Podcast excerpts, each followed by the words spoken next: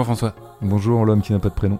Bonjour à tous. Bienvenue dans l'épisode 33 de La Jeune Occasionnée. La critique va-t-elle monter dans les tours? Ok, je l'ai. Je l'ai, je l'ai. Les tours, Olympiade, ok. Ouais. Non, non. On, on communie bien tous les deux. Mm. Alors, petite piqûre de rappel, euh, notamment pour les plus jeunes qui nous écoutent.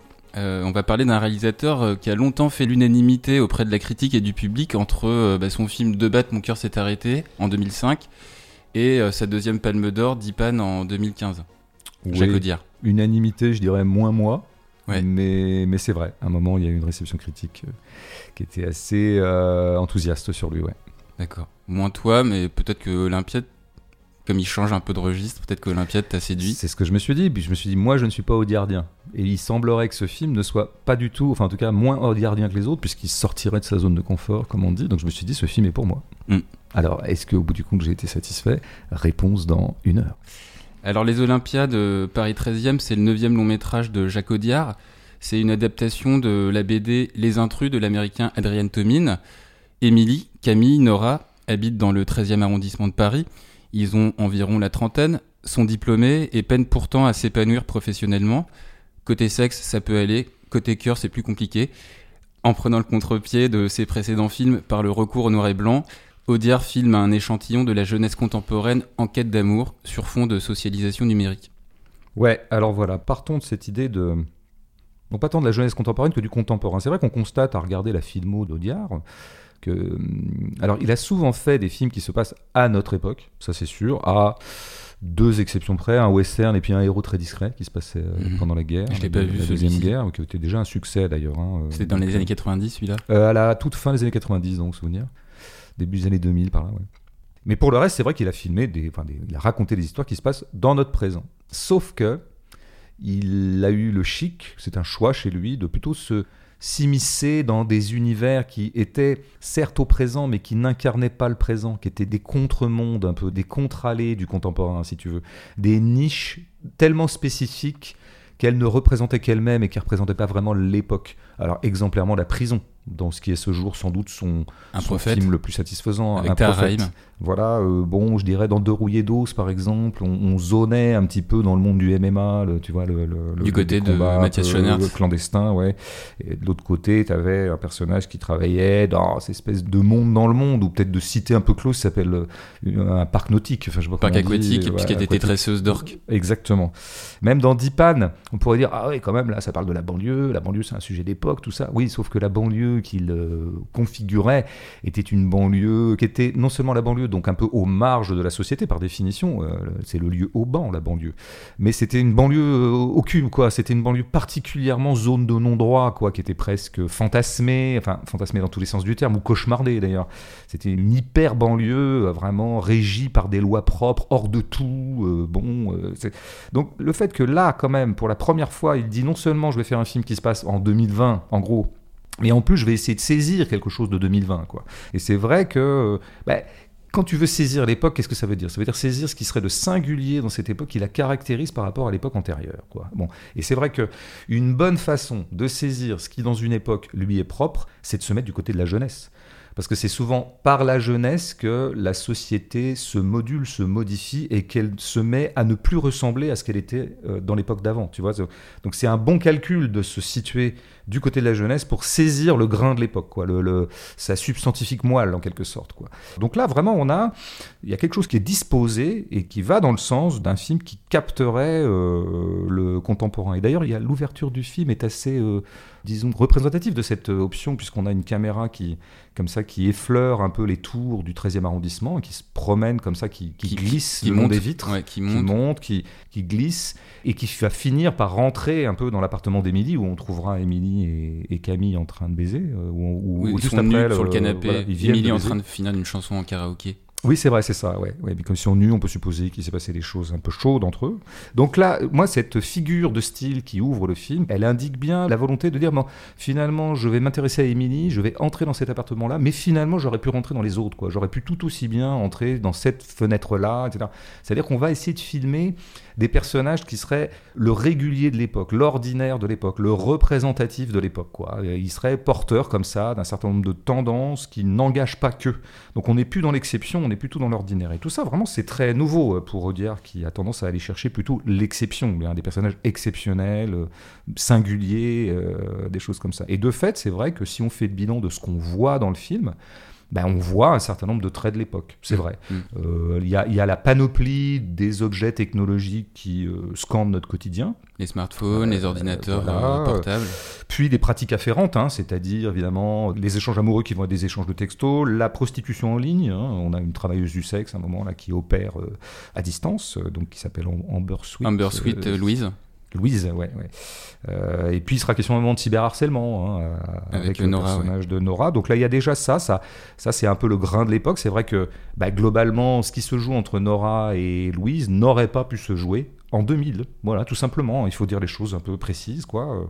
Et puis surtout, c'est vrai que tu l'as un peu dit. On oui, bien sûr, peut-être cette jeunesse qu'on pourrait dire diplômée et en même temps déclassée, qui n'arrive pas à avoir des métiers ou des professions ou des activités professionnelles à la hauteur de sa formation. Exemplairement, Émilie, elle est diplômée de Sciences Po et elle fait de la télévente. Quoi. Mm. Bon, donc par exemple, voilà, ça c'est un truc qu'on connaît bien. Serveuse après. Euh, elle, deviendra serveuse après. Bon, euh, Camille, alors Camille, il a un métier bon, qui est lui-même déclassé, qui est enseignant.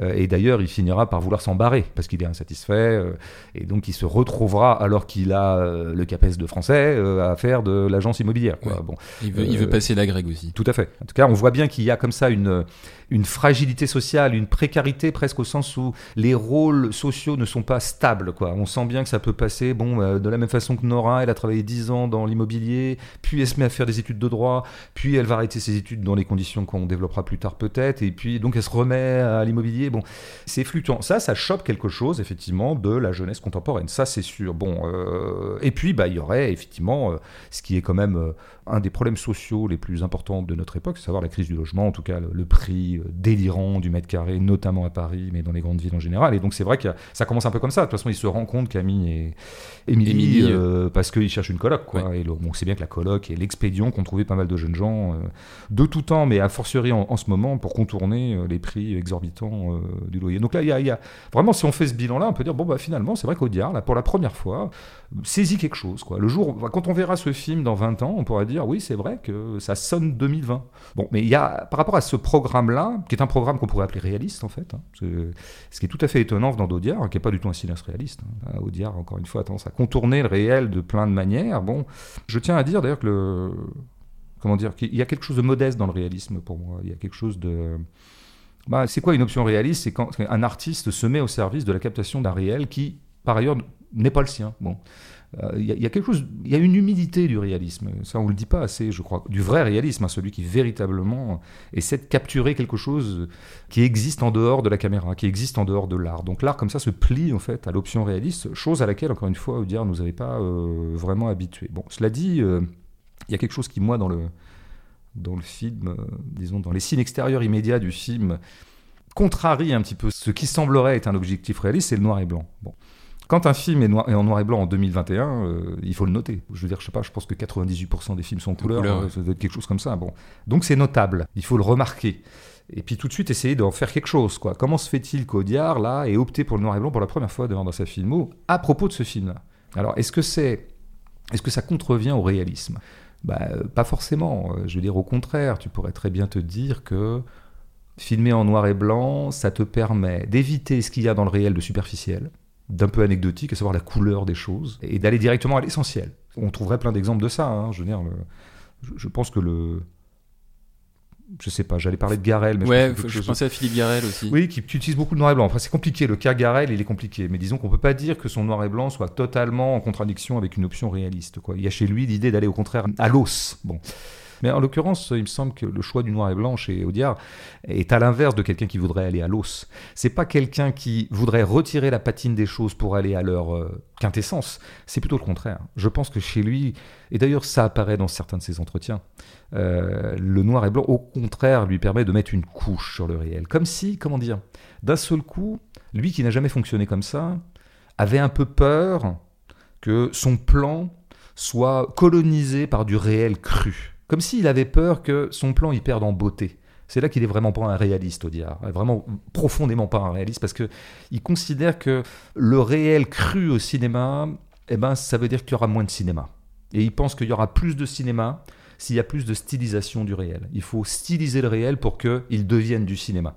Alors, est-ce que la stylisation, c'est forcément de l'art? Est-ce que c'est forcément de la mise en scène, la stylisation? Est-ce que, par exemple, euh, lui, il est tout à fait spécialiste d'absenter l'arrière-plan, par exemple. Ça, c'est un truc qu'il fait beaucoup dans tous ses faire films. des flounettes.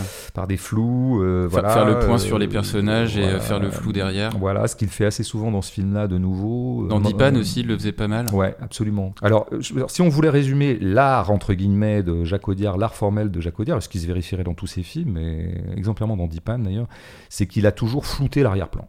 Voilà. C'est quelqu'un qui se démerde toujours pour qu'on voit pas l'arrière-plan.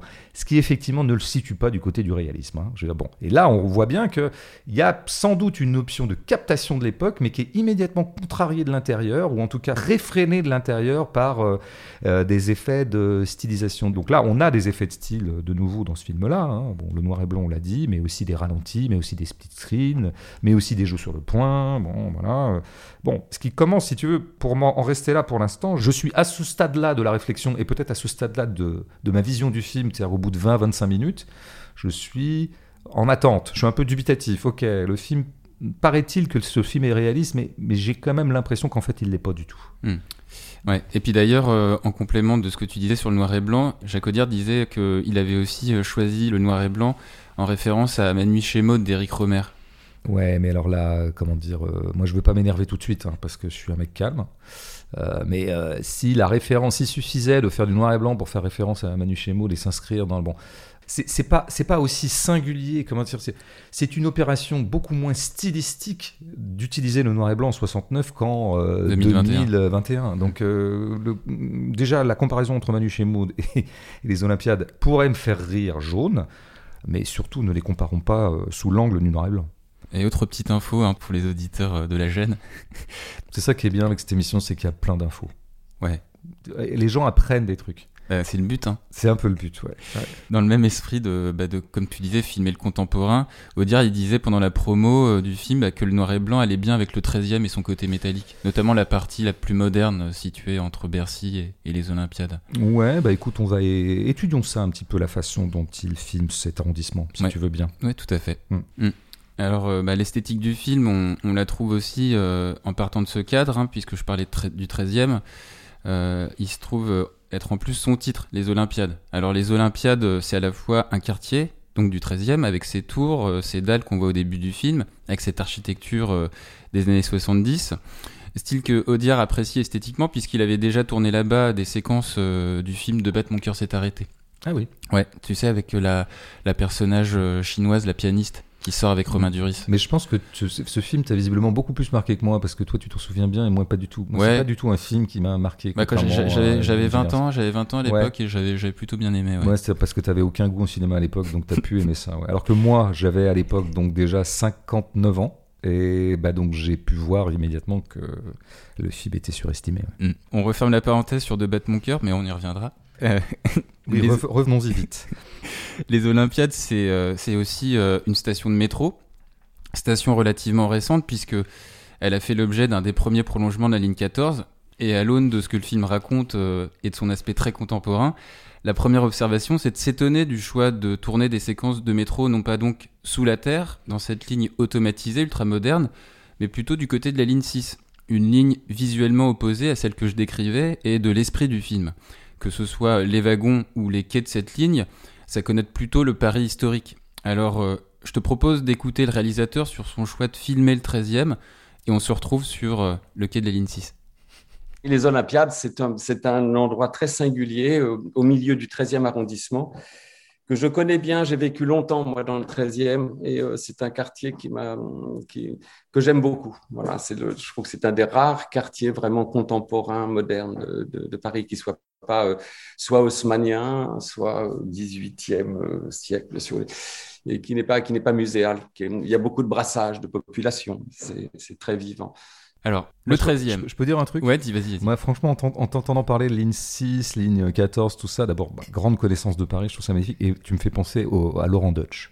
Je trouve que tu es aussi Ah non, ça, c'est un peu dégueulasse. Non, mais moi, franchement, il y, a du- y a du talent, il y a, y a de la connaissance historique. euh, Ouais, franchement. Ok. Alors, le 13e, un des rares quartiers modernes qui ne soit pas haussmanien ou 18e siècle, nous dit-il. Alors, du coup, je me permets d'insister. On se demande alors pourquoi la ligne 6 plutôt que la 14. Bah, il s'avère que la ligne 6, précisément dans le 13e côté Olympiade, ça va de Place d'Italie jusqu'à la station Quai de la Gare. Et donc, sur ce tronçon, le métro sort de terre pour devenir aérien. L'une des façons de rattraper ce qui pourrait euh, paraître comme une incohérence esthétique, ce serait de dire que au moment où Camille et Nora prennent ce métro, leur relation professionnelle est en train de prendre une tournure amoureuse, qui les met en suspens. Ils flottent par rapport à la trivialité de leur réel, de leur euh, travail d'agent immobilier. Cette élévation, on l'a d'ailleurs euh, dès les premiers plans du film, avec les tours et la caméra, comme tu l'as dit, qui s'arrêtent sur l'étage et l'appartement d'Émilie, dans lequel on pénètre. Scène de karaoké, les personnages sont nus, l'après-coït vraisemblablement, tourné avec une impression de ralenti. Pareil, les personnages flottent. À côté de cette esthétisation du réel du quartier par euh, la prise de hauteur, Audiard filme essentiellement en intérieur. Appartements, restaurants, supermarchés, agences immobilières. Et dans l'extrait qu'on a écouté, Audiard a raison de souligner la diversité qu'on croise dans le 13e, puisque c'est le grand quartier chinois de Paris, et que dans cet endroit, en effet, il y a du passage, ça commerce, les gens sortent, vont au restaurant. Sauf que ben, la vie de quartier, elle est presque délibérément absente, comme si le réalisateur resserrait son cadre sur ses personnages, ou n'intégrait dans son cadre en plan large que des éléments du quartier comme ses infrastructures. Ce qui nous ramènerait éventuellement à l'esthétique insulaire de la réalisatrice Céline Sciamma, co-scénariste de ce film, dont on disait dans notre premier épisode qu'elle faisait le vide par rapport au réel. Ouais, non, c'est intéressant tout ça. Euh, ouais, ouais, c'est intéressant. Parce que là, c'est pareil, je pense que le film est contradictoire. En tout cas, qu'il y a une contradiction entre ce qu'il semble afficher et ce qu'il fait vraiment. Euh, Ce qu'il semble afficher, bien sûr, ne serait-ce que dans son titre, c'est qu'il va vraiment, que le, quartier va être central, quoi. Hein, euh, ce 13e arrondissement, que Audiard nous dit bien aimé, tout ça. C'est vrai que c'est un quartier du 13e arrondissement, c'est vrai que c'est une station de métro. euh, bon.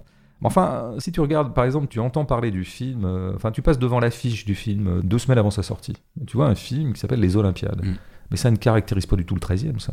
C'est-à-dire qu'en fait, il y a très très peu de gens qui savent que c'est un quartier du 13e arrondissement.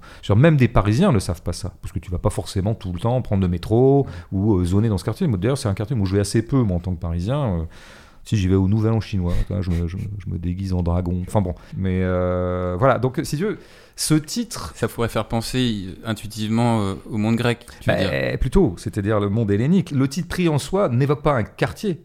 Comme par exemple pourrait l'évoquer, je sais pas moi, euh, la Seine-Saint-Denis, ça, ça va, tout le monde sait où c'est, puis tout de suite ça territorialise quelque chose. Puis c'est très connoté aussi. Bon, on sait bien, la Seine-Saint-Denis, c'est bon, c'est le lieu des sauvages, tout ça, enfin plein de choses. Ou les quartiers nord de Marseille, tu vois. genre, euh, ça serait bien de faire un film là-bas d'ailleurs, tu vois, avec euh, Gilles Lelouch. Enfin, je sais pas, je pense qu'il y y aurait un truc à faire, un truc à choper, quoi. Euh, donc c'est comme si, dans le même temps qu'il affiche son allégeance à un quartier bien précis et circonstancié du réel parisien, bah, il veut absolument s'en décoller. C'est toujours les doubles mouvements euh, étranges. Quoi. Alors c'est vrai que. Par ailleurs, c'est vrai qu'il filme quand même un peu ce quartier. On peut dire qu'il y a des plans dans le film qui rendent compte de la configuration un petit peu singulière de ce quartier, notamment à cause de son architecture, Années son 70, urbanisme, années 70, et puis des tours. Il y a très très peu de tours à Paris, effectivement, pour des raisons d'ailleurs d'interdiction et de limitation. Bon, bref. Donc oui, il y a un peu de ça, mais on sait bien que, et ça apparaît aussi dans certains propos d'Audiard, ce qui l'intéresse beaucoup dans, dans ce quartier, c'est que justement, il a une, euh, une puissance graphique en lui-même. Il n'y a pas beaucoup à faire d'efforts pour obtenir des plans architecturés Bah, ce, euh, qui avec ce quartier. ce qui restitue bien dans les premiers plans. Tout à fait. Ça- et, et il s'en donne à cœur joie d'ailleurs, parce que c'est vrai que ces tours, il faut pas beaucoup de talent pour, en les anglant de telle ou telle manière, tout de suite obtenir des plans particulièrement graphiques. Ouais. Donc encore une fois, là, il faudrait voir dans quel ordre ça marche dans l'esprit d'Audiard. Il veut filmer le 13e et il se trouve que le 13e est un quartier particulièrement graphique, et donc ça donne un film graphique.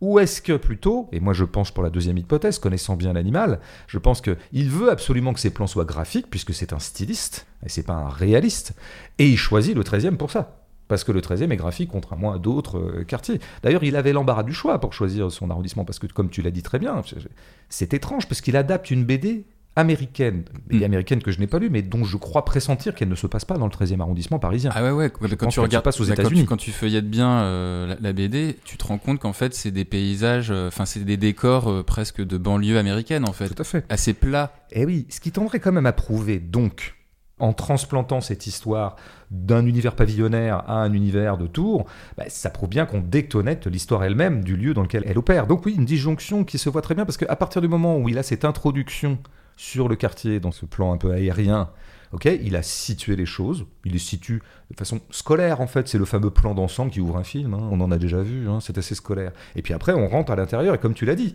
c'est un film qui s'appelle Les Olympiades, dont il semblerait que le quartier soit l'élément principal, or c'est un film qui se passe essentiellement à l'intérieur. Or, rien ne ressemble plus à un appartement euh, du 13e arrondissement, à l'intérieur de l'appartement d'un 13e arrondissement, que l'intérieur d'un appartement, par exemple, des tours euh, qui se trouvent euh, avenue de Flandre, dans le 19e arrondissement à Paris, pour ceux qui connaissent, tu vois. Donc, donc c'est étrange, quoi. On affiche une allégeance au quartier et au bout du compte, le film ne cesse de se désintéresser totalement du quartier en tant que tel. Et il en fait ce que font pas mal de films non réalistes qui se foutent complètement de l'espace en fait euh, urbain et qui ne le prennent que comme une espèce d'habillage comme ça. Il en fait des plans de transition.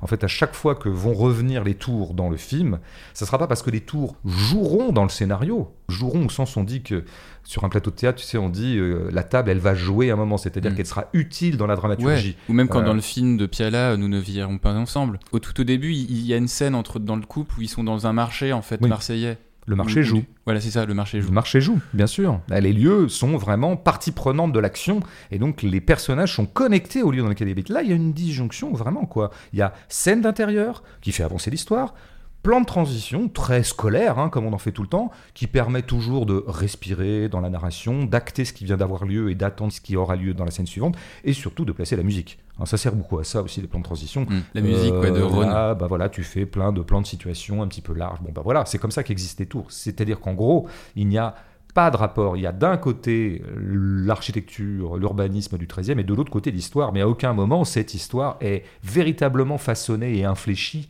par l'environnement dans lequel elle évolue. hein. Donc on a affaire à un décor. Et le problème, bon, en soi, c'est pas très grave. hein. Il y a beaucoup de films qui opèrent comme ça. hein. C'est de bonne guerre de se donner un bon décor. Sauf que moi, où ça devient plus grave, euh, c'est que je crois que c'est tous les éléments du film qui sont euh, décoratifs.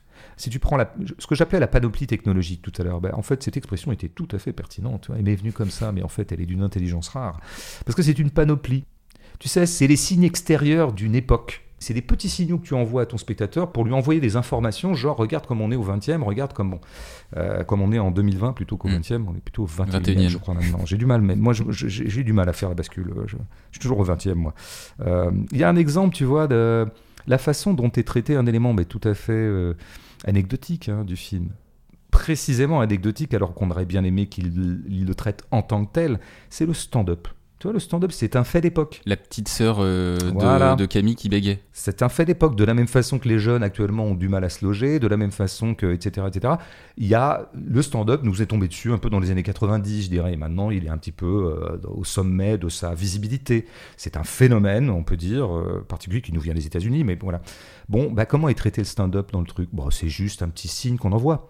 Ça sera pas du tout traité. D'ailleurs, il y a un moment, elle finit, son frère, qui était un peu réfractaire au fait qu'elle se mette au stand-up, euh, cette petite sœur, euh, finit par daigner regarder un sketch qu'elle a fait. Quoi. Elle s'est enregistrée elle-même, elle s'est filmée en train de. Et c'est la fin, c'est la fin du sketch. La fin, on en a 8 secondes et on voit même pas. Bah, ça, alors là, c'est tout au diable, ça, si tu veux. Peu importe qu'on essaie de montrer la chose même, peu importe qu'on essaie vraiment de l'incarner, c'est-à-dire de mettre le spectateur devant, de lui donner à voir quelque chose qu'il va pouvoir considérer longuement, etc. L'important, c'est qu'on lui envoie un petit signe. Tu vois, j'ai parlé du stand-up, ça c'est fait, ça suffit. Bon, et alors le pire, bien sûr, c'est par rapport à l'enseignement. C'est pas du tout parce que c'est un métier qui m'est arrivé d'exercer dans une jeunesse un peu égarée et que je, je me sens pas dépositaire d'enseignement, si veux, pas du tout. Mais je note quand même qu'on ne verra jamais euh, Camille exercer. Mm. On ne le voit jamais dans la classe. On, on le voit à l'extérieur accompagné des, Mais des oui. élèves. Quand j'ai vu cette scène d'extérieur, je me dis, mais oui, voilà, il reste à l'extérieur des choses, il reste en surface des choses. Tout ce qui lui importe, c'est que le spectateur puisse se dire, non, non, mais c'est bien, le, film est vachement ancré, quoi. Je veux dire, les mecs, ils ont des métiers, tu vois, bon. Et ça culminera, bien sûr, au moment où, euh, là, en 30 secondes, euh, Camille va euh, énumérer les problèmes qu'il a comme prof. hein. Donc là, on va avoir une espèce de passage en revue euh, de bon, alors en ce moment, les nouvelles réformes nous mettent dedans. On, Bah, est, on, il- est, on est déconsidéré, l'administration est trop bureaucratique. Ça, ça, euh, il, ça, il dit ça à Nora dans le métro. ouais, dans le métro. Mais euh, à Stéphanie, il dit que sa collègue Stéphanie, qu'en gros, les élèves, ils ont plus le niveau d'avant, quoi. Ils ont, un, ils ont un moins bon niveau aussi. Ouais, dira ça. Bon, voilà, mais c'est tout un tas de choses qu'on entend, si tu veux. Et c'est ça qui est intéressant, c'est que à la fois dans ce monologue au métro et ce qu'il rajoutera par la suite, en fait, c'est quoi? C'est quoi cette façon de traiter de l'école, en l'occurrence, comme problème social, toi? Ben, c'est pas vraiment d'aller soi-même comme cinéaste, aller regarder de près l'école pour voir à quoi elle ressemble et pour essayer de, comment dire, de complexifier un petit peu l'analyse. Là, il s'en est tenu à quoi? Il s'en est tenu à exactement ce qu'on pourrait dire dans un reportage de JT sur l'école il y a des problèmes, quoi. On les énumère, hop, sujet suivant. Ou alors, ce que fait à ce moment-là euh, Camille dans le métro, c'est exactement ce que ferait, tu sais, un, un de ces vrais gens qu'on accueille parfois dans des émissions de télé qui sont construites sur le mode du panel. T'as, euh, Émission politique, tu euh, veux dire Voilà, Bruno Le Maire rencontre les Français, tu vois, Bruno Le Maire ou n'importe quel euh, guignol. Ministre de l'économie. Euh, équivalent. Il va rencontrer les vrais Français, quoi, tu vois. Et donc, en général, t'as là, bah, t'as euh, le L'agri- chômeur, l'agriculteur. euh, l'agriculteur, l'agriculteur, il va, voilà, et l'agriculteur, il va parler deux minutes. Et ce qu'on va lui demander à ce moment-là, l'agriculteur, c'est surtout qu'en fait, ils disent ce qu'on attend qu'ils disent par rapport aux stéréotypes de l'agriculture. Alors, parfois, ça peut être des choses vraies. Par exemple, il va dire qu'il est surendetté, euh, qu'il a été obligé d'acheter une machine et que c'est de plus en plus cher et que les grandes surfaces lui font à l'envers. Bon, il va dire des choses qui sont vraies, mais il va dire que ça. Il va dire, voilà, comme ça sera fait. Et le présentateur ou le rédacteur en chef de l'émission pourra dire, on a entendu des vraies paroles. Ah, là, on a entendu des paysans. On pourra plus dire que la télévision, c'est un entre-soi de bourgeois parisiens, éditorialistes déconnectés. Regarde, l'agriculture a parlé. Pareil, un prof dirait à peu près la même chose que Camille dans le métro. Et donc, on a, euh, si tu veux, une espèce comme ça de système d'affichage extrêmement superficiel, quoi. On est vraiment euh, en permanence en surface. Mais le mot important pour moi, c'est vraiment ça, c'est c'est l'affichage. On affiche des signaux du contemporain, mais on les fait pas. Et je pense qu'en fait, le contemporain dans ce film, il a un usage bien précis. C'est un usage marketing. Voilà. Je pense qu'en fait, Audiard, ils sont fous du contemporain, ils sont fous de la jeunesse contemporaine, à part pour en dire autre chose, mais ça, on y reviendra. Mm. Mais par contre, il avait besoin de. Voilà. Mais de la même façon, dans son film précédent, il avait affiché les signaux du western Les, les Sisters, ouais. sans vraiment faire avancer la cause du western. hein. Je veux dire, on peut pas dire que c'est un film qui restera, tu vois. Je veux dire, bon. Et voilà. Donc, mais là, c'est pareil. Je crois qu'en fait, euh, si je voulais être méchant, ce qui n'est pas mon genre, je dirais qu'en fait, nous avons affaire à un Audiard. Bon, moi, je trouve qu'Audiard, il s'est toujours un peu comporté en commerçant. hein. Et que ses films sont toujours un peu vendus comme des produits, quoi. Et c'est quoi un produit? Ben, ça doit... Il faut qu'un produit soit entouré d'un argumentaire de vente qui permette de convaincre le consommateur d'acheter ce produit-là plutôt qu'un autre. Bon. Il faut se distinguer dans l'offre générale. Donc il faut des signes distinctifs. Mais c'est des signes distinctifs qui sont des signaux distinctifs. Là, en l'occurrence, nous avons affaire à quoi? Nous avons affaire à un Jacques Audiard dont la cote est en baisse sur le marché. Dont la cote est en baisse sur le marché. Tu l'as dit, sa grande époque, vraiment le moment où il est le roi du pétrole, parce qu'effectivement, succès critique qui continue à me stupéfier, hein, mais succès critique, euh, succès public, c'était les années 2000. Ouais. Euh, voilà. Jusqu'à 2015, quoi. Voilà. Mais même au moment de Dipan, où il a la palme, Dipan est mal reçu. Pas très bien reçu, euh, ça chouine un peu. Bon, Moi-même, j'avais écrit un truc dans Transfuge qui n'était pas extrêmement aimable pour le film, mais euh, on était nombreux. Là, là, pour le coup, j'avais pas l'impression d'être seul contre tous, comme je l'avais pu l'être par le passé sur Audiard.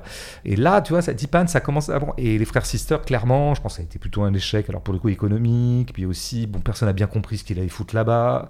Lui non plus, je pense, n'a pas bien compris. Donc en fait, il est en baisse.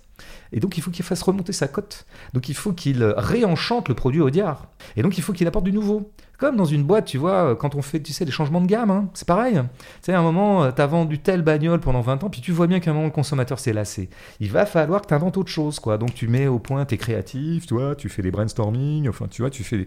Et on sort une nouvelle, un nouveau produit, dont le produit d'appel sera précisément, dont l'argumentaire de vente, c'est... Il y a un truc du nouveau, là. C'est vrai que vous êtes lassé de ce qu'on faisait là depuis 20 ans, mais on est en train de changer. D'où peut-être le noir et blanc aussi, le, Bah, recours au noir et blanc. Par exemple, voilà, voilà un effet d'affichage. Ah non, mais celui-là, attends, il n'est pas pareil, il est en noir et blanc. Et puis c'est le 13e arrondissement. C'est la petite valeur ajoutée, si tu veux.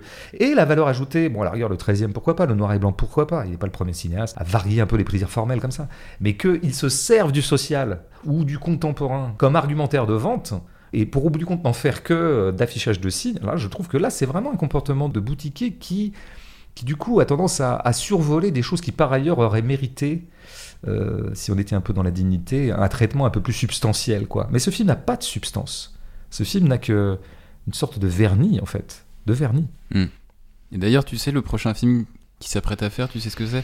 Non, mais tu vas me le dire parce que toi, tu connais plein de gens qui te disent des trucs importants. Toi, toi tu sais déjà qui va gagner le- l'élection en, en avril, tu me disais. Ouais. Ouais. Je sais, je sais aussi qui seront les, champions du monde en 2022. Ouais, ça je sais, ça je le sais aussi, parce que voilà. D'ailleurs, j'entraînerai moi-même l'équipe, je peux te le dire maintenant.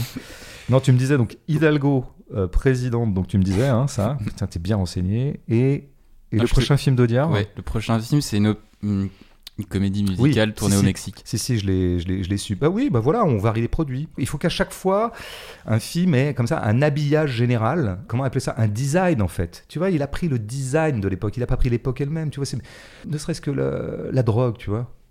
Le Mais- MDMA. Mais oui, bon, il fallait qu'il y ait ça un moment parce que censément les jeunes sont maintenant un peu dans la drogue, ce qui serait d'ailleurs tout à fait contestable. Je pense que tout le monde ne se drogue pas, y compris chez les vingtenaires, tu vois. Mais c'est un élément, donc on pourrait dire en résumé que les signaux du réel contemporain défilent dans ce film comme défilent des mannequins sur un, sur un tremplin de mode. Comment on dit un tremplin? Un podium. Un podium, voilà, un podium de mode. Parce que j'ai arrêté cette pratique, donc j'ai- oublié le mot. Attends, j'ai pas été mannequin depuis au moins, euh, ça fait au moins deux ans que j'ai pas, j'ai pas défilé. Donc. euh. Au registre des nouveautés, euh, à côté du noir et blanc, on, on note euh, dans ce film plusieurs cadres inédits, hein, chez Audiard quand même, qui iraient euh, dans le sens de ce qu'on se disait au début de la critique, à savoir euh, filmer le contemporain. Il y a d'abord euh, ce split screen utilisé par exemple lors des conversations téléphoniques entre Émilie et sa sœur, une forme qui à ce moment-là peut se lire comme le signe de leur sororité, puisqu'elles apparaissent dans le même plan, contrairement à la mère qui elle est torchant quand elle appelle. Mais ce même split screen, on pourrait l'interpréter comme un moyen d'insister sur le clivage de tempérament assez net entre sa sœur, adulte, médecin, bien intégrée sur le marché du travail, et ayant le sens des responsabilités par rapport à Émilie, euh, qui vit au gré de ses pulsions. Alors dans le registre téléphone filmé façon contemporaine, il y a aussi ces incrustations euh, de textos dans le plan, comme on avait pu le voir dans le film Chanson douce. Et puis ce qui dissonne par rapport à, la grammaire audiardienne habituelle, bah, ce sont ces plans fixes en chant contre chant, notamment lorsque Nora et Louise euh, dialoguent par euh, webcam, euh, par écran interposé et webcam interposé. Des plans fixes en référence peut-être euh, au film de Romer, dont Audiard dit s'être inspiré pour le film, et qui pose comme Romer une stabilité du cadre pendant le déploiement du discours amoureux. Et donc, par opposition à, à ces plans fixes, il y a euh, le filmage auquel il nous avait habitués dans ses précédents films, cette façon de faire trembler la caméra en suivant euh, le mouvement de ses personnages lorsqu'ils se déplacent, mais aussi le tumulte de leur psyché, notamment dans les scènes de dialogue en chant contre chant. Euh, dans ces moments-là, la caméra prend en quelque sorte le pouls des personnages. Quelque chose les secoue de l'intérieur, ce qui par mimétisme formel fait bouger la caméra. C'est ce qu'on a par exemple dans le prologue du film euh, De battre, mon cœur s'est arrêté. Très très bon film, 2005 je crois. Ouais. Mais pourquoi mettre à l'envers la formule? Pourquoi pas mon cœur s'est arrêté de battre? Bah peut-être pour euh, mimer les battements du cœur. Je sais pas. Ah ouais, tu crois que ouais, les... ouais, le cœur battrait dans ce sens-là Peut-être. Ok. Et franchement, si on était à l'oral du bac là, je te mettrais deux quoi. Deux? Si tu faisais une exégèse de ce vers, je te mettrais deux. Ouais. Bon, je me rattraperai une prochaine fois. Et je te sacrais parce que j'aime pas les gens à lunettes. Comme les profs de français d'ailleurs. Ouais, t'as remarqué que voilà, prof de français lunettes. Bravo, bravo Jacques Audiard. Très bon profilage du type social prof de français. Donc il est entendu donc que tous les profs de français ont des lunettes. Et Elise Rousseau après avoir fait l'amour. Ouais, ouais, il dit Rousseau. Les après confessions. fait- Non, c'est dingue quoi. Le littéraire, c'est un mec, tu vois, quand il vient de baiser, mais vraiment juste après, hein, et à 20 secondes, il ouvre les confessions. Ce que tu faisais d'ailleurs. euh, Mais moi, à chaque fois, ouais, bah quand je, oui, à l'époque où j'avais une vie sexuelle, je, je- ouais, chaque fois, j'ouvrais un livre, mais juste après, parfois même pendant, ce qui m'a causé pas mal de, de désagréments sentimentaux. Mais ça, on en reparlera. Donc ouais, c'est ce que je disais, c'est que c'est ce qu'on a par exemple dans le film, euh, dans le prologue de ce film, donc euh, De battre mon cœur s'est arrêté, où la caméra tourne et tremble autour de l'acteur Gilles Cohen, dont on ressent la fébrilité, en parlant de la, sa relation avec son père. On l'écoute euh, au bon souvenir de cette année 2005. T'as connu mon père, toi? Il était pas du tout gâteux, plutôt le genre hyperactif, autoritaire et tout. Mais à un moment donné, il s'est mis à me faire chier, tu peux pas savoir. Globalement, il m'a toujours fait chier, hein, mais là c'est devenu autre chose, il m'a fait chier d'une autre façon. Avant, il me demandait jamais mon avis, ou alors comme ça, pour me dire qu'il me l'avait demandé. Il me demandait de faire les choses, et puis moi je les faisais. Puis à un moment donné, il s'est mis à me demander mon avis, tu vois. Ce que je pensais de ci, comment je trouvais ça, ce que je ferais à sa place, etc. Puis des fois, il me demandait mon avis sur ces histoires de cul avec ses caissières, ses secrétaires. Je détestais ça, je trouvais ça dégueulasse. Lui, il continuait comme si j'étais devenu son pote, ça me rendait dingue. Ça me rendait dingue.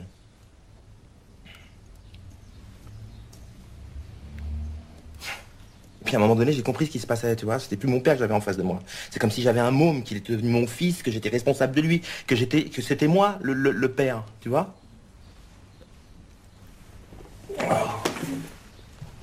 En fait, c'est ça, tu vois. On fait pas gaffe, et puis un jour on se réveille, et puis les choses ont, changé de place. Passe-moi du feu. Passe-moi du feu. Ce qui est emmerdant dans ce genre de truc, c'est que tu peux rien y faire. hein. Tu peux gueuler, filer des coups de pompe dans les murs, ça sert à rien. Rien du tout. En fait, ça veut juste te dire que le temps a passé, que ton père a pris un coup de Dieu et que t'as cessé d'être immortel. Tu crois en Dieu, toi? Non. Bah normalement, c'est vers ce moment-là qu'on commence à y croire quand on n'y croyait pas. Alors, dans les Olympiades, euh, j'ai pas pu récupérer l'extrait et je m'en excuse auprès du public, mais euh, ces mouvements de caméra, on les a par exemple lorsque Émilie et Stéphanie, la collègue euh, et petite amie de Camille, sont dans la cuisine au début. Émilie euh, est amoureuse de Camille et euh, donc elle dit à, à Stéphanie, dans un mélange de jalousie et d'humour noir, qu'elle n'est pas la bienvenue dans la coloc. Et donc, en suivant les mouvements corporels d'Émilie, comme prendre une tasse dans un placard ou en tremblant, bah, la caméra se met au diapason de la tension entre elles. Ouais, écoute, vraiment, je, trouve admirable l'effort que tu fais pour arriver absolument à trouver des, comment dire, des propositions proprement de mise en scène dans cet art qui en manque singulièrement. Vraiment, je trouve ça beau de ta part. Je dirais presque chrétien. Euh, tu sauves le soldat Audiard. Parce que ce que tu viens de dire, tu vois, je pourrais le retourner euh, méchamment, et ça serait vraiment pas bien de ma part. Ça serait anti-chrétien. Ça serait vraiment, c'est mon côté connard. Parce que si tu veux, si la mise en scène consiste encore une fois à hum, rendre fébrile la caméra au diapason de la fébrilité des personnages, alors bon, bah, je veux dire, au- autant, autant tirer l'échelle, comme disait euh, Jean-Marie. Je- J'espère bien que la mise en scène c'est autre chose que ça. Lapide faisait beaucoup ça dans le genou d'Aed. Voilà, qui est un film que je n'aime pas euh, excessivement non plus. Je, je- je t'avouerai. C'était pour ça qu'on avait renoncé à en parler, alors qu'on avait annoncé que peut-être on en parlerait, parce que je, je voulais pas être euh, insultant. Tu vois, étant plutôt porté sur la délicatesse. Mais revenons à Audiard. Tu, auras remarqué, euh, tu auras noté d'ailleurs, le, bah, au bout du compte, la dominante chant contre chant, quand même, dans sa grammaire, dit-on maintenant pompeusement, dans, dans son découpage, dit-on plus modestement. Bon. La fameuse malédiction du chant contre chant qui, qui touche énormément de films académiques, quoi, qui ne savent jamais rien faire d'autre. À un moment, on se retrouve toujours dans la même configuration. Il y aura toujours quelqu'un qui parlera à quelqu'un et qui fera du chant contre chant. Bon. Mais ça, c'est une chose est de le constater, sans d'ailleurs euh, réprimander le chant contre chant en soi. Il y a des très grands chants contre chant dans le cinéma. Bon. Ce qui, moi, me pose toujours un problème, c'est l'automatisme du chant contre chant. Mais pourquoi est-ce qu'on en vient toujours à cet automatisme? Je, je voudrais essayer de, mener l'enquête là-dessus. Quelle est la logique de la malédiction qui fait qu'on y revient tout le temps Pour ça, je voudrais repartir de mon histoire de signes là, et de signaux, euh, tu vois. On voit que c'est quelque chose qui est beaucoup utilisé, ça. euh, Bon, le cinéma a toujours essayé de faire venir le chaland en salle en affichant un certain nombre de trucs. Tu vois, c'était des arguments de vente. Regardez, dans ce western, vous verrez les plus belles scènes d'action du monde. euh, et puis, vous retrouverez l'immense Greta Garbo, bon, ou l'immense Marlene Dietrich dans tel film. Bon, le produit d'appel principal étant d'ailleurs l'acteur hein, et l'actrice euh, beaucoup. Bon, donc tout va bien. Je veux dire, le cinéma est commercial depuis toujours et depuis toujours, il est il produit comme ça un marketing de lui-même. Euh, Ce qui m'inquiète un peu plus, disons, dans le contemporain, là, pour le coup, peut-être via les plateformes et autres, c'est de sentir que beaucoup de films semblent réductibles à leurs effets d'affichage. hein. Qu'une fois qu'on eh bien, on est attiré par eux parce qu'il y a une signalétique comme ça qui nous a euh, stimulés, hein, stimulés comme, encore une fois, par des réflexes comme ça de consommation presque spontanée. On y va, on voit le film, on clique sur Netflix ou sur une autre plateforme, ou on va en salle. C'est une opération un peu désuète, mais que certains continuent à faire, aller en salle. Et puis, ben, on s'aperçoit qu'en fait, le film est réductible à ce qu'on en avait déjà vu. Dans le- la conversation courante, ça peut apparaître des fois, tu sais, des gens qui se disent, ah, bah, tu sais, tous les bons gags sont déjà dans la bande-annonce. C'est Mm. c'est- c'est une des modalités de ces films réductibles à leur marketing. Et bon, je pense que, pour une part, euh, les Olympiades est un peu concerné par ça. Mais, en ce moment, c'est développer un certain vecteur de marketing, ce qu'on pourrait appeler les problématiques sociétales. Par exemple, il y a un marketing féministe. Et par exemple, il y a un marketing racial. Et je le dis euh, en gageant que nos auditeurs n'amalgameront pas cette position qui est la mienne actuellement en réfutation de ces causes-là, que je défends euh, bec et ongle aussi. Bon, mais c'est vrai que c'est un petit peu le cœur du marketing actuel dans le cinéma. On voit beaucoup ça aussi, au cinéma français et tout ça. Et donc le marketing, euh, je dirais la signalétique raciale aussi. Regardez dedans, euh, il n'y aura pas que des blancs, euh, hétéros de 50 ans. Bon. Mais là, c'est le cas dans ce film. Alors il se trouve que les Olympiades cumulent les deux. Ouais. C'est un bon film de commerçant, ça, Il y, a, parce que il y a- il y a des relations homosexuelles, puisqu'il y a la relation lesbienne entre Nora c'est et, pas mal. Il y a et du, Louise. il y a du lesbien, c'est bien. Et puis il y a, il y a- il y a Émilie et puis Camille qui sont d'origine voilà. Alors, chinoise et, bah oui, et africaine. la première chose, féminisation du casting audiardien, qui pour l'instant était essentiellement un type qui filmait des garçons, des hommes. Euh, il filmait même parfois du, des hommes en posture virile. hein. Mm. On a parlé du MMA. euh, Brutalité masculine. Bah, bien sûr, euh, Deepad, ça se termine en boucherie, c'est des affrontements de mecs, quoi. Et puis, euh, bah, je parle même pas d'un prophète, quoi. Mm. C'était un film un vase clos masculin avec des affrontements entre les Corses, les musulmans, les machins. Même dans De bêtes mon cœur s'est arrêté. Ça, par contre, je connais pas ce film. C'est quoi? C'est de lui? Je ne connais pas. Je- C'est bien Ouais, c'est pas mal. Tu le recommandes Ouais. Tu- Bon, bah écoute, on, on verra ça. Euh, non, donc voilà, bon, de nouveau, euh, quelque chose qui peut persuader le chaland que, attention, Audiard, vous en êtes peut-être lassé, mais attention, il se renouvelle. Hein. il le dit, euh, je suis là, on m'attend pas. Tu vois, c'est typiquement un truc de boutiquier, ça. Je suis là, on m'attend pas. Ah, D'habitude, je filme des hommes, là, je filme des femmes. Et je fais appel, en plus, à deux scénaristes femmes. Céline euh, Sciamma et voilà. Amicius. Féminisation totale du truc, ok, très bien. Effectivement, le film euh, comporte quatre personnages principaux, dont trois sont les femmes. Donc là, il n'y avait pas mensonge sur la marchandise. La marchandise contient véritablement ça quand on ouvre le paquet, il n'y a pas de problème, quoi. Euh, et puis, bah oui, bien sûr, l'affichage de racial, quoi. Euh, dans les quatre personnages principaux, il y a une asiatique et un noir. Alors l'asiatique, c'est pas mal, ça c'est pas mal, bon produit d'appel parce que tu peux faire valoir que, argument de boutiquier toujours, je suis le premier à faire ça. Euh, Je suis le premier à caster dans un personnage principal une asiatique. Voilà, premier produit d'appel pas mal, quoi. En plus, c'est facile, tu peux le résumer en une ligne, ce qui est une bonne stratégie. Ah, il n'y a vente. jamais eu de. À mon avis, dans le cinéma français, un personnage principal asiatique. Déjà, on n'en voit pas beaucoup des asiatiques, Mm. effectivement, dans le cinéma français. C'est un peu une. Parmi les minorités moins visibles, c'est la plus invisible. Et je, ne suis pas sûr qu'il y en ait beaucoup en- dans les premiers rôles. Alors, ça a dû exister, mais. Je... Bon. Mais alors là, il y a- il y, a un double argument hein, qui est pas mal. C'est non seulement on va mettre une asiatique en personnage principal, mais en plus, il ne sera jamais question du fait qu'elle est asiatique. Et il apparaîtra. Elle parle chinois trucs. quand même. Elle parle chinois, mais en tout cas, qu'elle le soit, n'interviendra jamais dans l'histoire. Et donc une scène en fait. On la verra jamais, je sais pas quoi, euh, pratiquer le bouddhisme. Il n'y a pas de folklore euh, asiatique dans le film. Et ça, ça, je pense qu'Audiard le prend comme un argument aussi. C'est le geste de gauche ultime, en tout cas, c'est le geste woke ultime ou d'ouverture progressiste ultime, bah, que de caster des gens des minorités dans des rôles qui ne soient pas des stéréotypes. Bah ouais, parce que euh, c'est ça. Parce qu'après, il, me semble qu'il y a à la fois des spectateurs et, des, et surtout des acteurs qui sont issus justement de. bah, qui ont cette couleur de peau et qui en ont un peu ras-le-bol euh, d'être castés pour justement à chaque fois des stéréotypes qui sont liés à, à cette couleur de peau. Absolument. Et là-dessus, on peut dire, ok, bien joué, euh, Jacques. On est d'accord avec toi. C'est pas mal que un arabe dans un film ne soit pas forcément soit un salafiste, soit un anti-salafiste, soit euh, un épicier, soit, enfin, je ou subit, les, ou du racisme aussi. Ou subi- absolument. Là-dessus, dans un premier temps, je peux dire oui, belle opération. Dans, disons, les déplacements de représentation, euh, les torsions de représentation, c'est intéressant. Je note quand même, si tu veux, que ce genre de choses, je le sais avant d'aller voir le film. C'est ça que j'appelle l'argumentaire de vente. Il suffit que je lise le pitch. Et en plus, Audiard le dit dans les interviews, enfin, c'est dit partout, ah, c'est génial, parce que l'asiatique, en fait, elle n'est pas castée comme une asiatique, et bon, et euh, on lui fait pas manger des nems, euh, et autres euh, clichés de merde. Très bien. Mais après, le film commence. Et là, moi, je peux pas me, contenter du coût de représentation. C'est-à-dire qu'on est un peu comme si tu sais sur les podiums de mode, quoi, où il y a certains grands couturiers comme ça, enfin créateurs, euh, qui vont dire, bah là, dans ce défilé, il y aura une obèse. Ah, Dans ce défilé, il y aura pour la première fois une femme maori. Bon, c'est des coûts. Mais au bout du compte, qu'est-ce qu'on en a à foutre? Enfin, je veux dire, du point de vue de l'art, c'est-à-dire, est-ce que ça rend la robe mieux, par exemple, s'il s'agit de porter une robe dans le cas d'un podium, tu vois? En fait, c'est ça qu'il faut bien se dire avec toutes ces problématiques-là. C'est ok, d'accord, le cinéma fait partie je dirais, de la carte générale des représentations, et il a des distorsions à apporter aux représentations courantes, bien sûr, il est important dans ça. Mais n'oublions jamais que ça fait pas un bon film. Après, les difficultés commencent d'inventer un beau personnage avec ce truc. Bon. Par ailleurs, je pourrais dire à propos de Camille, qui effectivement est un noir, alors des noirs, premier rôle, on a déjà vu, parce que quand même, les choses ont un peu évolué euh, dans le cinéma français depuis euh, 10-20 ans. On n'est plus exactement dans un entre-soi bourgeois blanc, tout ça. Et on peut s'en réjouir. Notamment avec Omer Sy.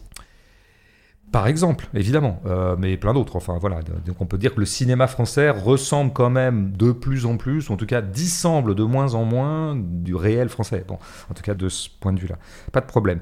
Là c'est pareil, hein, Camille, à aucun moment il sera question du fait qu'il est noir. Enfin, ça ne lui sera jamais retourné dans n'importe quel dialogue, etc. Bon, pareil, je pourrais dire premier temps, euh, oui. Deuxième temps, euh, ouais, so what du point de vue de l'art. Et troisième temps, bah, troisième temps, c'est un problème du point de vue du réalisme aussi. Enfin, en tout cas, comment dire Moi, je sais pas, par exemple, si j'étais un militant racisé, par exemple, tu vois, un militant antiraciste, de l'antiracisme politique, par exemple, un mouvement intéressant.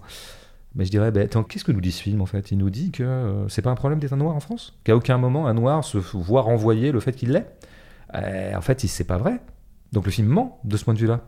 Tu vois Alors je dis pas qu'il fallait inscrire le racisme au cœur du film, parce que ça aurait été effectivement retomber dans un cliché, mais que ça n'apparaît jamais, jamais, jamais, jamais pendant 1h45, mais c'est bizarre quand même, non? Après, peut-être parce que c'est des personnages qui sont issus, euh, bah, qui circulent dans un Paris intramuros et qui sont soit issus d'une classe moyenne ou une petite bourgeoisie, et qu'on peut se dire que le racisme n'intervient pas dans ce genre de, de classe. Bah écoute, on pourrait se dire, mais moi je crois qu'on pourrait dire l'inverse. Euh, bon, euh, tu vois, on pourrait être. Par exemple, je pense que si on l'avait suivi dans la salle des profs, Camille, moi je suis sûr que sur toutes ces années d'enseignement, je dis pas qu'il est essuyé du racisme de la part des profs qui sont en général, qui ont encore un peu bien que le glissement droitier soit en cours, quelques bases humanistes. Donc il n'oserait pas le traiter de sale nègre comme ça frontalement. Mais je suis sûr qu'il a entendu des fois des allusions, ou alors des compliments qui en fait contenaient un doux racisme bienveillant, tu vois. Il y aurait moyen, il y aurait eu moyen de faire une bonne scène, tu vois, je veux dire, avec du réel dedans un peu subtil et sophistiqué, qui s'en serait pas tenu à ce sur quoi tu peux pérorer dans les interviews, savoir regardez, j'ai mis un noir et en fait, euh, c'est jamais un problème qu'il soit noir. Mais ouais, ben oui, mais sauf que c'est un problème quand même. Ce que je veux dire par là, c'est que en fait, Audiard, comme il n'envoie que des signaux, il se retrouve dans le piège des signaux. Parce qu'un signal, notamment un signal sociétal, je dis bien, un signal sociétal, tu peux toujours le renverser en fait. Et ça ne contentera jamais personne. C'est-à-dire que c'est vraiment l'enfer des signaux sociaux que tu peux envoyer, parce que tu auras toujours des gens pour dire, bah, dans ce cas-là, il n'y a pas de racisme, c'est ça que tu veux dire. Bon, la meilleure façon, moi je pense, de sortir de ça, de sortir par le haut de cet enfer des signaux, des mésinterprétations ou des surinterprétations des signaux sociaux, c'est de faire des scènes et vraiment se demander, euh, bah, ce personnage, en fait, il vit quoi pour de vrai, en fait? C'est quoi? Mettons qu'un mec s'appelle Camille, il a 30 ans, il est prof de français, il a des lunettes, il a un père comme ça, c'est quoi sa vraie vie? Et ça, je pense qu'en fait, c'est une question qu'Audiard s'est jamais posée, ni ses scénaristes. Et faire des scènes, bah, c'est vrai que c'est pas ce que fait euh, Audiard, puisque Audiard fait partie de ces gens hein, qui sont tout à fait, comment dire, symptomatiques des pratiques formelles de l'époque. Hein. Audiard déteste faire durer les scènes. Les scènes ne durent pas chez Audiard. Peur d'ennuyer Sans doute. Code télévisuel Sans doute. C'est pas un cinéaste de la durée, c'est là qu'il est vraiment pas naturaliste, quoi. Parce que les naturalistes savent bien que c'est en faisant durer qu'on finit par les choper quelque chose. Et surtout par les choper quelque chose qui ne serait pas postulé par la scène, qui serait au-delà des premières options sociétalo-marketing que j'ai pu faire, quoi. Bon, moi, ma scène préférée du film, c'est la seule scène, en fait. C'est le seul moment où je me suis dit, il se passe un truc dans le présent et qu'il y a de la durée et que voilà. C'est la scène où euh, Louise, Amber Sweet, raconte via l'écran où euh, un mec lui a demandé de faire bander son chien. Voilà. Anecdote qu'on pourrait trouver un peu sordide au départ, un peu glauque, tout ça. Mais le jeu de l'actrice qui est absolument extraordinaire dans cette scène. Jenny elle. Elle, est, elle est géniale dans cette scène. D'abord, elle est plutôt très bien dans le film. D'ailleurs, je trouve que les acteurs sont, les acteurs plutôt sont très bons, bien. ouais. C'est peut-être un truc qu'on peut accorder à Audiard, c'est que globalement, les, La direction d'acteur, il sait faire. appelons ça un bon directeur d'acteur. Euh, mais elle, elle est vraiment super, et notamment là, parce que je trouve qu'elle euh, elle arrive à déjouer le côté glauque du truc. En même temps, j'ai l'impression que vraiment, la façon dont elle le raconte témoigne d'une intelligence par rapport à son propre métier, de cette prostituée, appelons ça comme ça. Euh, super, et elle fait de l'autodérision. Elle dit qu'à un moment, quand même, elle regarde quand même si le chien bande, quoi. Parce que, quand même, par orgueil professionnel, du travail bien fait, elle a quand même malgré tout, elle a quand même pour de vrai envie d'exciter ce chien. Bon, c'est drôle, c'est un peu glauque, c'est un peu. Par ailleurs, on rentre dans le tordu. On s'imagine ce mec, pourquoi est-ce qu'il lui demande ça? Est-ce que c'est un tordu? Est-ce que c'est un pervers? Est-ce que c'est. Je sais pas quoi? Est-ce qu'au contraire, il est sincère? Est-ce que c'est juste un mec qui aime bien son chien Qui a vraiment envie de lui faire plaisir pour son anniv? Non, mais tu vois. T'as vu là, ça fait au moins deux minutes que j'en parle. Mais pourquoi j'en parle depuis deux minutes? Mais parce que cette scène, elle est riche. Il y a des trucs à dire. J'ai pensé des trucs devant. Le réel s'est ouvert d'un seul coup. Alors que tout le reste du temps, c'est ouais, bonne idée. Ah ouais, tiens, le noir, il a des lunettes et, euh, et personne ne traite de raciste. Ouais, bien joué, Jacques. Euh, super. Au moins, c'est pas un cliché sur les noirs. Ça, c'est que de la, c'est pas de la pensée, ça. C'est pas de la réception de film, ça. C'est noter qu'un mec a fait un bon travail marqué. Enfin, tu vois. Euh, bon, donc Globalement, on a un film qui fonctionne sur des codes formels qui sont bien connus, à savoir brièveté des scènes, on travaille pas les choses, on envoie des idées. Et comme l'idée, c'est de toujours lancer une information au spectateur, ben la meilleure façon de lancer une information au spectateur, c'est de faire parler les gens. Quoi. Et donc, c'est quand même. Beaucoup de choses passent par le langage, en fait, dans ce film. Et non pas le langage pris comme matière, comme chez Romer, comme dans Manu chez Maud, mais le langage pris comme vecteur d'information. Tu envoies des messages. Donc, à un moment, bah oui, on a vu, euh, notre prof de français va nous envoyer des messages quant à la situation d'enseignement. Et puis, bah, tu as beaucoup de dialogues qui commencent par euh, Tiens, j'ai un truc à te dire. Euh, T'as pas deux minutes là Euh, On pourrait se poser parce qu'il faut que je te parle. Bon, c'était vraiment une maladresse d'écriture extraordinaire. hein, je veux dire, euh, on peut pas écrire comme ça. C'est pas possible. Je, comprends pas que personne soit passé derrière. Mais surtout, ça dénote des dialogues qui vont être informatifs. Quoi. On a des choses à dire parce qu'on a des choses à dire aux spectateurs. On a à faire bon, tout ça. Alors voilà, ça, c'est les codes, je pense. Tu vois, scène d'intérieur, scène de dialogue. voilà. Et c'est là qu'on retrouve le chant contre chant.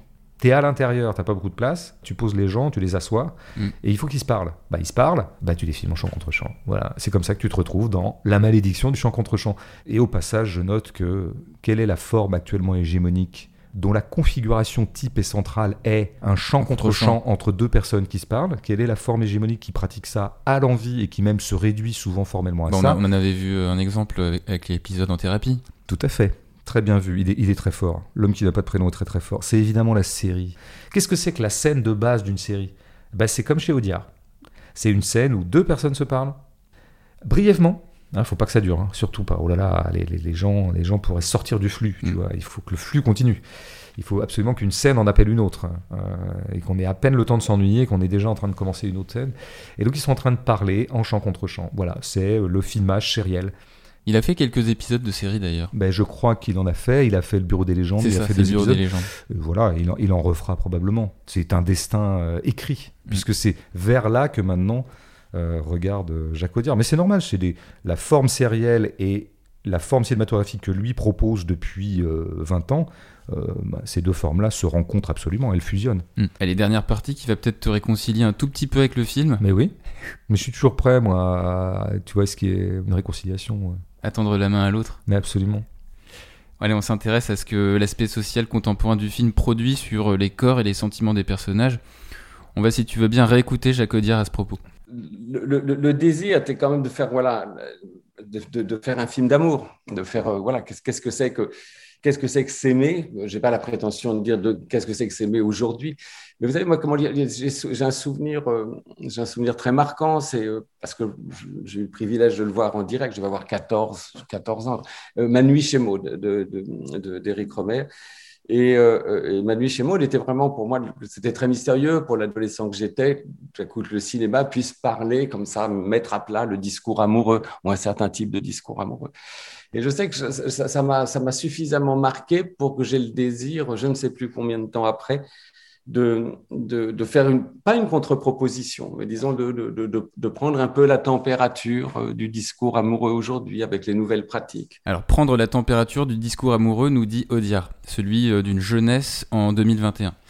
Bah, il faut dire que le film n'attend pas très longtemps pour faire monter la température. Quels sont les mots que disent Camille et Émilie la première fois qu'ils se voient, dès les premières minutes? Camille dit Je compense ma frustration professionnelle par une activité sexuelle intense. Émilie lui répond en chinois Je baise et je vois après. Ils couchent ensemble, et quelques scènes plus tard, dans un couloir, elle lui dira J'ai envie de te sucer. Ces phrases choc, elles annoncent la couleur du film. Ces phrases qui pourraient paraître anodines, ben, ne le sont pas puisque cette crudité dans le verbe, elle va pleinement s'incarner à l'écran du début à la fin. Scène de cul entre Émilie et Camille, entre Nora et Camille, entre Émilie et un Paul sélectionné sur une application de rencontre. Et à ces scènes, il faut ajouter le porno, dont on comprend qu'il est consulté par les jeunes, puisqu'en guise de cadeau d'anniversaire, les amis d'un étudiant prénommé Baptiste lui offrent l'accès à, une performance d'Amber Sweet. C'est-à-dire qu'ici, Audiard distille l'idée, pas si nouvelle hein, d'ailleurs, que la numérisation de nos vies à travers euh, les facilités d'accès au porno, aux applications de rencontres, a une influence significative sur euh, l'amour chez les jeunes. Leur rapport au corps, la verbalisation de la sexualité sans filtre, à l'oral ou à l'écrit, à l'immédiateté des rapports physiques qui se déclenchent aussi vite qu'un clic sur un écran. Et dans la relation entre Camille et Émilie, il y a presque un sous-entendu dans le montage dès le début, à savoir on baise et on discute après. Alors qu'entre Louise et Nora, c'est l'inverse. Dans l'interview, euh, dans l'extrait d'interview, Audiard évoque deux types de discours amoureux. Celui de son film, et celui qui l'a inspiré, Romer, avec euh, le film Manu chez Maud, dont on écoute euh, le discours amoureux entre Françoise Fabien et Jean-Louis Trintignant. Mais pour moi, ce n'est pas un acte particulier qui compte, c'est la vie dans son ensemble. La vie est une, elle forme bloc. Je veux dire par là que le choix ne s'est jamais posé. Comme ça, précisément, je ne me suis jamais dit dois-je coucher avec une fille ou ne dois-je pas coucher?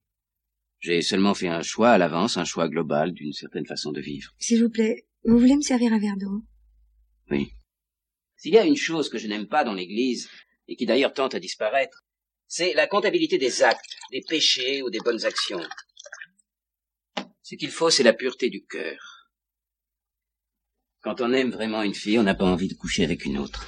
Alors il est dit dans l'extrait, entre autres, ce qu'il faut, c'est la pureté du cœur. C'est ce que dit Jean-Louis Hamoud. Donc bon, on n'est pas dans le même registre que euh, j'ai envie de te sucer. Et l'idée, c'est pas tant d'être moraliste, mais plutôt d'observer les différences qu'il y a entre ces deux manières de s'entreprendre à deux époques données. Mode en 69, les Olympiades aujourd'hui, et par-delà l'écart de crudité véhiculé dans les mots mêmes, c'est surtout l'écart de durée du discours amoureux qui est frappant entre ces deux films. Chez Romer, les conversations s'étirent en longueur, alors que chez les amoureux d'Audiard, la parole est plutôt brève. Dans un cas, la dimension érotique de la parole est plus grande que celle de s'entreprendre physiquement. Le discours est en pure perte, il n'y a pas d'autre fin ou d'utilité que le plaisir procuré par le discours lui-même. C'est-à-dire qu'on a affaire avec les Olympiades à un film qui induit l'idée que les pulsions du corps en amour auraient pris le dessus sur les mots. Alors rappelons-nous maintenant de la phrase de Camille. Ce qui est intéressant de relever ici, c'est la première partie de la phrase, la frustration professionnelle. Et en effet, le point commun de Camille et Émilie, c'est de se retrouver en situation de décalage, voire de déclassement par rapport à leur diplôme. L'une des causes de leur libido débridé serait donc leur manque d'épanouissement au travail. Et puisqu'on parlait de Manu chez Maud, ben, à contrario, dans le film de Romer, le travail n'est un problème pour personne. On est en 69, dans les 30 glorieuses, donc proche du plein emploi. Alors je me garderai euh, d'émettre des certitudes hein, sur l'amour vécu par la jeunesse euh, du XXIe siècle, mais si, comme le suggère Audiard, nos affects amoureux sont conditionnés par notre environnement économique et social, on pourrait tout de même se demander si la jeunesse contemporaine occidentale serait devenue tout aussi productive et rentable que le monde dans lequel elle évolue, y compris en amour. Hmm. C'est bien, tu émets quand même une petite réserve par rapport à ce qui serait la thèse de, de Audiard. Mais si tu veux, le film n'est pas social. Le film, sous couvert de capter du social, capte plutôt des comportements amoureux. Ça, tu l'as bien dit, oui, euh, de fait. Il... Alors, ce qui d'ailleurs n'est pas. Euh, comment dire Pour moi, il n'y a pas d'un côté euh, les faits sociaux comme le logement ou la crise de l'enseignement des choses comme ça. Et de l'autre côté, ce qui appartiendrait, qui serait non pas social, mais tu vois, du registre amoureux, etc. Moi, je pense qu'il y a. Tout ça peut se traiter socialement, les échanges amoureux. C'est pas ce que fait le film, quoi. Le film ne crée pas une sorte de d'analyse du champ amoureux tel que conditionné par, euh, par exemple, euh, des modes de vie liés au travail, à l'emploi ou au logement, etc. Bon, donc là, au bout du compte, Audiard euh, retombe sur ses pieds, en quelque sorte. Il va parler de sentiments, qui est son grand sujet, comme à tout un tas d'autres gens. Il parle de sentiments. Mais qu'est-ce qu'il en dit et qu'est-ce qu'il en fait? Parce que je pense qu'en fait, le film, on pourrait résumer ça grossièrement en disant que le film fait pas grand-chose, mais il dit beaucoup de choses. Hein. Il, il en dit des trucs. Moi, je préfère les films qui font aux films qui disent. Et ça, c'est un film qui dit. Alors, il dit quoi? Et, là-dessus, il y a quand même un élément qui nous a tous un tout petit peu surpris, enfin perturbés et peut-être un peu aguichés aussi quand on a su que Audiard travaillait avec Siama ça nous a surpris. Pourquoi? Parce que bah, d'un côté, on a un type qui est habitué à filmer des hommes et plutôt en posture virile, et de l'autre côté, des une, femmes. une femme qui a eu tendance à, une cinéaste qui a eu tendance à évacuer tout simplement les masculins de son film. Hein, avec un discours anti-patriarcal. Alors anti-patriarcal de fait, mais qui déjà de toute façon euh, factuellement euh, relègue hors champ les corps masculins, qui apparaissent vraiment à la marge dans les films de Siama, notamment depuis deux ou trois. Il y avait dans son dernier petit film là, qui est Petite maman. film étrange, euh, intéressant étrange, peut-être raté, je, en fait je sais pas, mais intéressant. Euh, il y avait un personnage de père, donc euh, elle n'a pas décidé de ne filmer que des femmes. Enfin, globalement, on sait que c'est une option chez elle. Donc drôle de casting intéressant. Et donc je me suis dit, mais qu'est-ce qu'ils vont bien pouvoir de raconter en commun ces deux-là, quoi Parce que voilà. Alors, je crois qu'il y a des éléments Siama dans le film, puis des éléments euh. L'élément Siama, c'est ce qu'on retrouverait effectivement dans, dans pas mal de ces films, c'est Finalement, ce qui arrive à Camille, la trajectoire de Camille, l'arche de Camille, comme on dit dans le langage des showrunners, pour être vu comme une espèce de rééducation du mal dominant un peu. hein. On voit que serial séducteur, baiser. un peu serial séducteur et baiser. C'est-à-dire qu'il considère pas beaucoup les corps féminins qu'il a entre les mains. Euh, bon, libre à lui, c'est son droit le plus absolu. Mais enfin, on peut pas dire qu'il soit euh, véritablement traversé par l'altérité féminine. Il y a un côté consommateur de cul, quoi. Et il le dit lui-même, hein, tu l'as dit, euh, il comprend sa frustration, tout ça. Bon, donc il n'est pas dupe de ce qu'il fait, mais bon. Et de fait, il va aller vers où? Bah, il va aller vers une, la monogamie en tout cas. C'est-à-dire qu'à un moment, il va trouver l'amour, c'est-à-dire, et sans doute, pour l'avenir, se cantonner à une seule partenaire, en tout cas pour un certain temps, puisque Émilie et lui, qui s'étaient dans un premier temps méconnus, en tout cas, ils se sont ratés.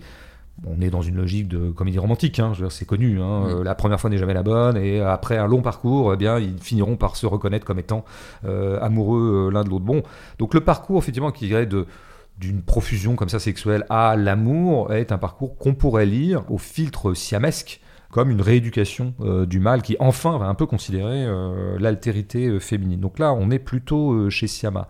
Chez Audiard, ça se passe autrement quand même. C'est-à-dire qu'il y a un point commun, c'est qu'il considère lui aussi que Camille est un malade. Enfin, en tout cas, que ça va pas. Et que ce foisonnement des partenaires, qui pourrait tout à fait être regardé comme une plénitude de santé, genre ça pourrait quand même. Euh, eh ben non, c'est pas vu comme ça. Il y a quelque chose qui va pas. Alors, sauf que Siama aurait tendance à penser, je pense, que ce qui va pas chez lui, c'est qu'il se comporte comme un mâle, comme un mâle qui ne s'est pas déconstruit, comme on dit euh, dans un certain féminisme. Euh, Chez Audiard, évidemment, c'est pas sa langue à lui. Hein. Lui, il est pas là-dessus. Lui, il va plutôt dire quelle est la maladie en fait de Qu'est-ce qui va pas chez lui? Ah bah, le film le dit en fait, si on y est euh, très attentif. Ce qui va pas, c'est une maladie du lien. D'où le dernier plan du film quand même qu'il faut regarder. Pour la première fois, on s'arrête un peu longuement sur quelque chose dans le film. Ah bah, il faut le regarder du coup. On s'arrête sur quoi? Sur l'interphone. Sur le combiné de l'interphone. Ça, c'est le plan final, ouais. C'est le plan final. Eh oui. Après que donc Camille, par cet interphone, se soit déclaré Mm. à, euh, Il lui, dit, il lui dit je t'aime Il lui trois dit je t'aime. Le je t'aime est tombé, le fameux je t'aime de la comédie romantique, quoi. Mais on reste sur ce truc. Bah, pourquoi on reste sur ce truc? On reste jamais hein, chez Audiard. On reste parce que c'est un téléphone. Et qu'on en a vu beaucoup des téléphones dans le film. Ouais. Beaucoup, beaucoup, Bah, beaucoup. par Mais- opposition avec les, les, les modernes et les anciens. mais tout à fait. Là, on a un téléphone avec un fil. Alors, évidemment, c'est une illusion, il est tout aussi à distance que l'autre, mais le fil, le lien. Ce qui va pas chez Camille, et là, euh, Audiard nous tient le discours de n'importe quel éditorialiste de l'Express, c'est-à-dire que cette jeunesse est perdue. Pourquoi elle, est perdue? Parce qu'elle rompt les liens. Elle est en défaut d'amour parce que tous ces trucs un peu virtuels, ces trucs à distance, les applis de rencontre, eh ben, c'est de la perdition. Parce qu'on a perdu la rencontre, le fait, tu vois, de se voir et donc de créer du lien entre nous. Bon, si tu je sais pas si c'est vrai ou faux ça. hein. On peut en parler pendant 12 heures autour d'une bière, hein, tu vois. Ouais, tu crois qu'en fait on a perdu un peu le sens du contact entre nous à cause des applis de rencontre? Ok, moi je veux bien qu'on en parle, tout le monde en parle tout le temps. Euh, ce que je vois tout simplement, c'est que c'est banal comme thèse. Encore une fois, euh, n'importe quel chroniqueur d'LCI pourrait dire la même chose, tu vois. Je- donc bon, est-ce que c'est vraiment la peine de faire des films pour en arriver là? Mais je creuse encore. De quel lien parle Audiard? Mais toujours du même, bien sûr. Il parle des liens familiaux. C'est son seul thème depuis 12 films. Y compris dans, tu sais, le film de 2005, là, j'ai oublié son nom. De battre mon cœur s'est De arrêté. battre mon cœur s'est arrêté. Quel beau titre. Par contre, je comprends pas pourquoi euh, inversé. Euh, non, tu vois, toujours les liens familiaux, il ne parle que de ça. C'est son grand sujet. Et tout le reste n'est que devanture. Que les personnages Le- manquent de repères. Le cœur, non, non, mais de, de repères et donc de père, oui, tout à fait, absolument. Mais quel lacanien tu fais, j'adore.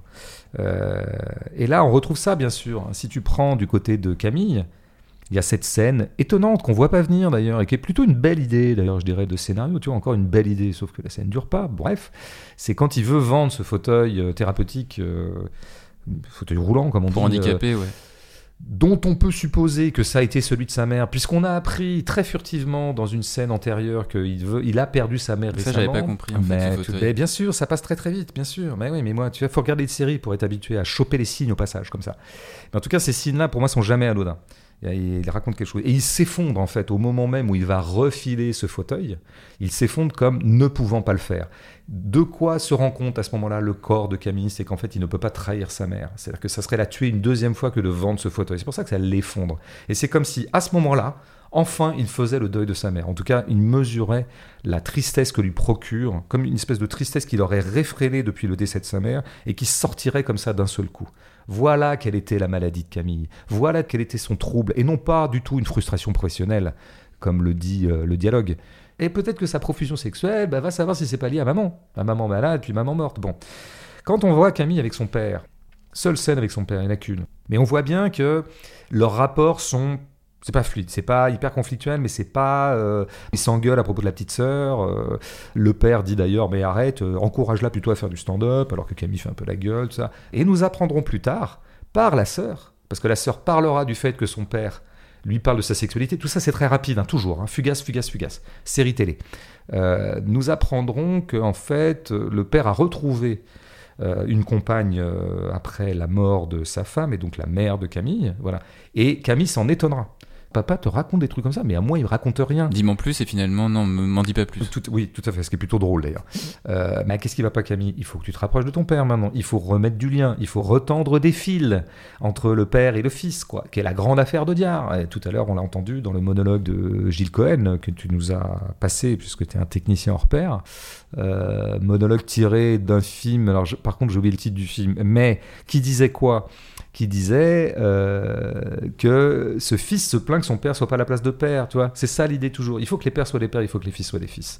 Et il faut qu'entre eux euh, se joue comme ça la transmission générationnelle. Il faut remettre de l'ordre un peu dans tout ça. Il faut restaurer les pères. Voilà. C'est la grande idée de- d'Audiard qui lui-même a sans doute un problème psychanalytique profond avec son père bien connu Michel, et que ça a dû être peut-être compliqué d'être le fils de Michel Audiard. hein, je veux dire, euh. Donc, résultat des courses, nous avons affaire à un bon vieux cinéma paternaliste, en fait, parce que sous couvert de s'être ouvert, je parlais de l'humilité du réalisme tout à l'heure, mais en fait, c'est tout le contraire.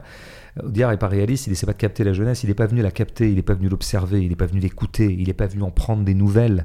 Euh, Comme un documentariste irait voir un peu ce qui se passe dans un monde qu'il connaît peu, tu vois, des gens qui ont 40 ans de moins que lui. Il est venu la sermonner, il est venu la juger, il est venu lui dire Vous êtes une sale génération, les gars. Vous oubliez vos parents. Et il a quand même réussi à inventer un personnage, alors avec l'aide de ses deux co-scénaristes, j'imagine, euh, un personnage tout à fait odieux, tout à fait dégueulasse quand même, qui est le personnage d'Émilie. Bah, qu'est-ce qui- Elle fait le truc le plus dégueulasse de l'année de cinéma quand même. C'est quelqu'un donc qui a coupé la communication avec sa mère, puisque chaque fois qu'on voit sa mère l'appeler, elle lui fait à l'envers, elle lui fait croire qu'elle rentre dans l'ascenseur pour évacuer la communication. Elle coupe la communication. Je pèse mes mots, c'est dans le film. Je n'invente rien. Elle ne veut plus parler à sa mère. Et laquelle mère, en plus, l'appelle pourquoi Il lui enverra des textos plus tôt pour qu'elle renoue avec sa grand-mère, qu'elle aille la voir à l'EHPAD où sa grand-mère Alzheimer est en train de finir Elle sa se vie, fait remplacer par euh, sa coloc. Voilà, ce qui est l'idée la plus dégueulasse de l'année. Euh, J'en ai ras-le-bol d'aller voir ma grand-mère grabataire, Alzheimer, un truc. Je me fais remplacer par une autre. Non, mais je veux dire. Donc, c'est un personnage vraiment bien. euh, bien dégueulasse, en fait, Émilie. Elle est sauvée, bien sûr, par un truc qui est toujours la façon de sauver les gens au cinéma c'est qu'en fait, si elle est dégueulasse, c'est parce qu'elle souffre. Et elle souffre de quoi? Bah, D'une sorte de déshérence sentimentale, une déshérence, un- une sorte de faillite ou de déficience sentimentale. C'est le grand sujet des gens qui aiment bien juger leurs personnages. hein. Vous êtes perdus, vous êtes égarés, et moi, je vais vous euh, remettre sur la bonne voie. Donc c'est un film de rééducation. Siama rééduque le mal, euh, rééduque ces jeunes gens qu'il trouve déconnectés. Ça donne, bon, alors après, c'est vrai qu'entre le, paternalisme et d'Audiard et l'antipatriarcat de Siama, faut se dire c'est bizarre comme collusion. Mais pourquoi? Parce qu'en fait, si tu veux, quand on fait du cinéma, les idéologies, c'est très secondaire en fait, c'est pas le problème. L'important c'est d'avoir une entente formelle. Et quelle est l'entente formelle entre Siama et Jacques Audiard J'ai parlé tout à l'heure de la forme série, champ contre champ, information, euh, voilà, euh, produire toujours en permanence de l'information, c'est-à-dire en gros, euh, ce sont deux cinéastes qui ont réaffirmé dans les années 2000 et 2010 le primat du scénario. hein. C'est des cinéastes scénaristes. Chez eux, tout est scénario.